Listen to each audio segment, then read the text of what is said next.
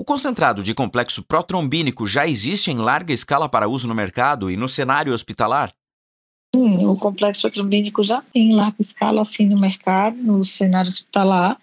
O que acontece é que a maioria, é, muito, boa parte dos médicos, na verdade, desconhece, né? É, do hemoderivado que poderia ter no seu hospital, sobretudo quando você não tem banco de sangue, seria uma opção para aqueles pacientes que chegam sangrando, que tomam antagonista de vitamina K, pode ser uma excelente opção. Você pode ter também padronizado no seu hospital, então facilita muito a vida, né, da gente que, que realmente toca doente, que anestesia doente, que precisa admitir doente na sala de emergência, colocar paciente na UTI para reoperar e aí vai. Então, sim, existe já largamente no mercado e no cenário hospitalar.